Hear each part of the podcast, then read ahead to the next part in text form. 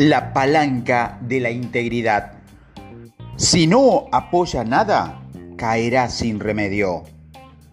La integridad total es la primera palanca de la grandeza primordial. Las personas que han perdido la integridad viven y trabajan en un mundo en el que se aparenta ser algo que no se es. Vivir una vida falsa supone una gran carga para nuestra conciencia y para las personas que dependen de nosotros. La integridad total elimina esa carga. Las personas con grandeza primordial tienen la integridad total profundamente arraigada en su carácter. En este audio voy a tratar de centrarme en tu vida con el principio de integridad total. Creo que con frecuencia hablar de ética nos lleva por el camino equivocado. Muchas personas confunden la ética con cuestiones legales o abordan la ética desde el punto de vista separado por departamentos, en lugar de desde una visión integrada y orgánica. Por el contrario, un abordaje orgánico de la integridad nos permite verlo todo a través de un lente de ética de forma natural. Por lo tanto, todo está integrado en lugar de una estructura o un departamento distinto. La grandeza primordial trata de lo que es y la grandeza secundaria trata de lo que parece ser. El Hamlet de Shakespeare, cuando se debate acerca de la integridad, él exclama, ¿qué obra de arte es el ser humano? Sus poderes de raciocinio lo ennoblecen. Sus facultades son infinitas. La forma de su cuerpo, su soltura y agilidad son dignas de admiración. Su capacidad intelectual lo acerca a los ángeles a los mismos dioses. Aconseja que el gesto concuerde con la palabra y la palabra con el gesto. Y razona, ¿para qué sirve un hombre si lo que hace durante la vida es comer y dormir como un animal? Dios no nos dio este gran poder de raciocinio que nos permite predecir lo que está por venir y recordar lo que ya ha pasado. Esta capacidad mental que nos asemeja a los dioses para que se pudra dentro de nosotros por falta de uso. Y responde así a su madre la reina. ¿Parece? Yo no sé lo que parecer. Las personas que han perdido la integridad solo saben parecer o aparentar. Viven y trabajan en un mundo de aparentar ser algo que no lo son. Les preocupa más lo que ven los demás que quienes son en realidad son actores que llevan una careta para ocultar acciones o proteger una imagen. Cuando trabajaba para una empresa, me dieron una camiseta con el lema del Estado escrito en latín que significaba ser más que parecer. Esto debería ser el lema de todo el que aspira a la grandeza primordial. Por desgracia, aparentar ser suplanta a la verdadera integridad con demasiada frecuencia. Es aparentar en lugar de ser. Dos rasgos clave de la integridad. Entonces, ¿cómo logramos la integridad? Personalmente, concibo la integridad como la hija de dos rasgos de carácter fundamentales, la humildad y el valor. Humildad significa darse cuenta de que al final son los principios los que rigen. Una persona humilde no dice, lo tengo todo controlado, ni yo forjo mi propio destino. Estos lemas, muy habituales en la mayoría de la literatura sobre el éxito publicada en las últimas décadas, son un producto del sistema de valores de la sociedad. Si es posible que los valores de la sociedad no estén cimentados en principios sólidos, sino en las arenas movedizas del ego y de las opiniones. En una ocasión, el presidente de una multinacional de comunicaciones me enseñó el enunciado de valores de la empresa. Estamos comprometidos con la práctica de todos los valores dignos de elogio que mejorarán la valía de las personas y refuerzan nuestras comunicaciones. Cuando le pregunté acerca de sus valores nucleares, mencionó integridad, excelencia, servicio, rentabilidad, sensibilidad, sinceridad, estándares de éticos y morales elevados. Yo le respondí, Ciertamente, estos valores corporativos no tienen nada de malo, ya que están estrechamente vinculados a principios sólidos. Sin embargo, lo más importante es cómo se integran en las operaciones diarias. Intentaba enseñarle lo que todos los empleados saben ya, que el énfasis en estándares legales, éticos y morales no es solo cuestión de palabras escritas en un cartel colgado en la oficina central, sino, sobre todo, de las actitudes y de las conductas de las personas en todos los niveles. Este líder empresarial era humilde y entendió la perfección de la importancia de predicar con el ejemplo y de garantizar que la prédica, es decir, el sistema de valores corporativo, estuviera asentado sobre principio. Se dio cuenta de que no lo tenemos todo controlado, de que el control reside en las leyes y en los principios naturales y de que la humildad es, en cierto sentido, la madre de todas las virtudes, porque todas surgen de ese espíritu de sumisión a la realidad pragmática. El padre de todas las virtudes es el valor, porque cuando llega el momento, es el que define nuestro compromiso con estas. La gran pregunta es si estamos dispuestos a alinear nuestros valores, nuestras vidas y nuestros hábitos con esos principios. De nuevo, ser o no ser. Esa es la cuestión. Aparentar ser, no. Y recuerda que las personas que han perdido la integridad solo saben parecer o aparentar. Viven y trabajan en un mundo de aparentar ser algo que no lo son. Les preocupa más cómo lo ven los demás que quienes son en realidad. Son actores que llevan una careta para ocultar acciones o proteger una imagen. En otras palabras, ¿estamos dispuestos a vivir de verdad con fidelidad a nuestros principios? Quizás somos humildes, pero ¿somos también valientes? ¿Nadaremos a contra la corriente y contra los poderosos valores sociales o contra nuestras propias tendencias naturales? ¿Lo que haremos durante la vida es comer y dormir como un animal? ¿O daremos un buen uso a la forma de nuestro cuerpo, a nuestra soltura y agilidad digna de admiración y a nuestra capacidad intelectual digna de dioses? La respuesta será que no. Si carecemos del valor necesario para actuar según nuevas creencias clave, de hecho, lo más probable es que nuestras iniciativas, basadas en principio, se vean arrolladas por la última oleada de valores sociales de moda. Cuando somos humildes y valientes, Desarrollamos integridad de forma natural. Integridad significa que nuestra vida está integrada en torno a principio y que nuestra seguridad procede del interior, no del exterior. También significa, tal y como sugirió un amigo, de mantener los niveles más elevados de honestidad y de credibilidad en todas las relaciones. Es imposible ser íntegro si carecemos de humildad, o si somos humildes pero nos falta el valor necesario para actuar según nuestras convicciones.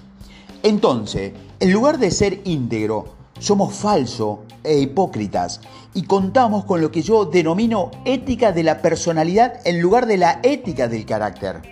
Las personas que carecen de integridad hacen manifestaciones externas de personalidad que no están ancladas en los principios éticos del verdadero carácter.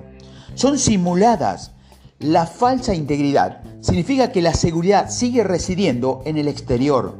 Solo nos sentimos seguros en la medida que somos aceptados por los demás y en la medida en que nos comparamos o competimos favorablemente con los demás. Al final del libro Los siete hábitos de la gente altamente efectiva, se confiesa al lector que prácticamente muchas de las cosas que comparte el más exige un gran esfuerzo, pero que el esfuerzo merece la pena y resulta satisfactorio porque da sentido a la vida y permite amar, servir y volver a intentarlo. El reto de vivir con integridad siempre está frente a vos, sí, o frente a mí. Llevo toda mi vida sumido en un diálogo interno respecto a este tema. Me pregunto si tengo derecho a enseñar algo que no siempre practico. En el proceso he descubierto la verdad, que hay algo que el psicólogo Carl Roger dijo una vez. Lo más personal es lo más general. La mayoría de las personas mantiene ese mismo diálogo interno. A través de este diálogo privado conmigo mismo, he aprendido que esta integridad secreta es el campo de batalla en el que surgen las revelaciones. Cuando más nos acercamos a la verdad interna de quiénes somos en realidad, más accedemos a revelaciones con las que, irónicamente, todo lo demás puede identificarse. Las crisis económicas nos han enseñado esta lección. Durante los últimos años ha caído una empresa detrás de otra. El sector financiero se tambalea como consecuencia de prácticas que no siempre demostraron integridad. Muchas grandes empresas han caído víctimas de la falta de humanidad y del desconocimiento de la realidad de lo que estamos haciendo. Algunas han tenido que pasar por un profundo proceso de introspección. Muchos de nosotros nos vemos obligados a ser humildes, pero es mucho mejor serlo por convicción, a medida que desarrollamos más seguridad interna y más integridad, es la conciencia, no la circunstancia ni la fuerza, lo que nos lleva a ser humildes. Si no asumimos la responsabilidad sobre nosotros mismos y no usamos nuestro autoconocimiento, siempre proyectaremos sobre el mundo externo nuestras propias motivaciones. Estaremos convencidos de ver el mundo cuando nuestra visión estará en realidad limitada Confundiremos la observación con la introspección. Cuando estamos en un estado de proyección constante y confundimos la observación con la introspección, pasamos por un malentendido al siguiente con nosotros mismos, con los demás y con el mundo. Para lograr el autoconocimiento debemos pagar el precio de una introspección honesta. Tres identidades en una. Todos nosotros somos una combinación de tres identidades. La identidad pública, que es la imagen pública, la identidad privada, lo que hacemos en nuestro mundo privado, el de la familia, el de los socios y cercano y cuando nos relajamos. Está la identidad profunda y secreta, la identidad interna en la que podemos analizar los guiones de nuestras vidas, que son las motivaciones, las tendencias y los hábitos incrustados en el código genético, el entorno y el condicionamiento social. La identidad surge o no de esta identidad profunda y secreta. La mayoría de las personas trata de ejercer influencia mediante un enfoque de fuera hacia adentro, basado en la identidad pública. Sin embargo, las personas altamente efectivas ejercen su influencia mediante un enfoque desde adentro hacia afuera, basado en la identidad secreta. Si revelamos quiénes somos realmente en nuestro interior, las personas aprenden a confiar en nosotros y en nuestra autenticidad. Cuando nos conocemos mejor y nos abrimos a las influencias que recibimos de los planos privados y el secreto, estamos en mejor posición para influir en los demás. Cuando percibimos que estamos abiertos a la influencia y a la retroalimentación, ellos hacen lo mismo. El motivo principal por el que somos capaces de ejercer influencia sobre los demás es que primero nos conocemos a nosotros mismos. Grandes pensadores nos han enseñado que conócete a ti mismo, contrólate a ti mismo y date a ti mismo quisiera insistir en lo que es lo potente que es esta secuencia. Por ejemplo, imaginemos que llega el rumor de que usted dice y hace cosas para hacerme daño. Si ejerce el autoconocimiento, podría decirme a mí mismo, antes de reaccionar de forma desproporcionada, recuerde que tiene la tendencia paranoide de pensar que los demás están en tu contra no interprete lo que los demás eh, dicen en función de esa paranoia. Acércate a ellos y busca más información. Fíjese lo que sucede ahora. Cuando tengo en cuenta mis tendencias paranoides y busco más información, suelo descubrir que mis miedos están enfundados. Y si tengo integridad, podría decirle, estoy muy molesto, pero estoy intentando resolver esta situación con responsabilidad y no responder de un modo exageradamente emocional. Asumo la responsabilidad sobre mí mismo, utilizo el autoconocimiento, no le ataco por rumor, por lo tanto, cuando usted y yo interactuemos, puedo permitir que influya sobre mí. El legendario psicólogo Carl Roger dijo que cuando sentimos que algo perturba nuestras congruencias internas, utilizamos varias defensas psicológicas, como la negación, la intelectualización, la racionalización o la proyección. La proyección sucede cuando proyecto mis motivaciones personales sobre los demás. Juzgamos a los demás por su conducta y a nosotros mismos por nuestras intenciones. Una vez participé de un experimento en el que los investigadores llegaron a cabo un estudio sobre la disonancia psicológica. Los sujetos participantes en el estudio debimos identificar los mecanismos de defensa que tendíamos a utilizar cuando nos sentíamos presionados de verdad. Identificaron a lo que usaban la intelectualización, lo que usaban la racionalización, y lo que usaban la negación y lo que usaban la proyección nos separaron en grupos de personas, con lo cual eh, teníamos la misma tendencia y entonces nos dieron tareas que deberíamos completar. Mi mecanismo de defensa es la intelectualización. Puede imaginar cómo era mi grupo. Éramos un montón de académicos que habían elegido esa profesión, en parte porque era segura. Podíamos escapar mentalmente a abstracciones teóricas. Bueno, pues cuando nos dieron una tarea que debíamos completar entre todos, fuimos incapaces de avanzar, en lo que se conoce como la parálisis por análisis. En otra sala, los del grupo de la proyección transferían sus propias motivaciones a los demás. Empezaron a culparse mutuamente de todo y tampoco pudieron completar la tarea. El grupo de la negación tampoco fue capaz de avanzar porque todos decían, no, la tarea no consiste en eso. No quieren que hagamos eso. El experimento me enseñó la importancia de reflexionar acerca de mis motivaciones y de mi manera de abordar problemas difíciles. Recordé lo fácil que me resulta caer en la trampa de la intelectualización y trasladar a otro la responsabilidad sobre mi vida. Quizás usted use otros mecanismos de defensa que le van a llevar a caer en la misma trampa. Nuestra influencia sobre los demás aumenta solo en la medida que demostramos congruencia interna y externa. En una ocasión, pude observar esta dinámica en acción con un amigo que me había ofendido profundamente y que vino a disculparse. Él me dijo, no puedo decirte lo mucho que admiro la sinceridad de tu disculpa. ¿Cómo has llegado al punto de ser capaz de hacerlo? Y él me contestó, tuve que llegar hasta lo más profundo de mi carácter e iniciar un diálogo personal.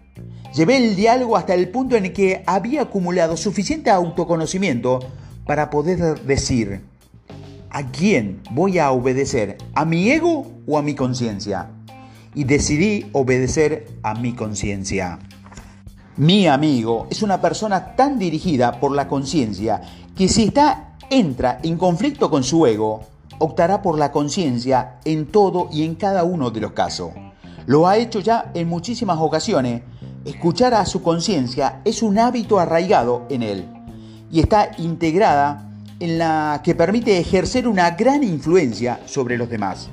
Muchas personas entablan diálogos internos pero carecen del valor para confesar un error, disculparse o cambiar en público.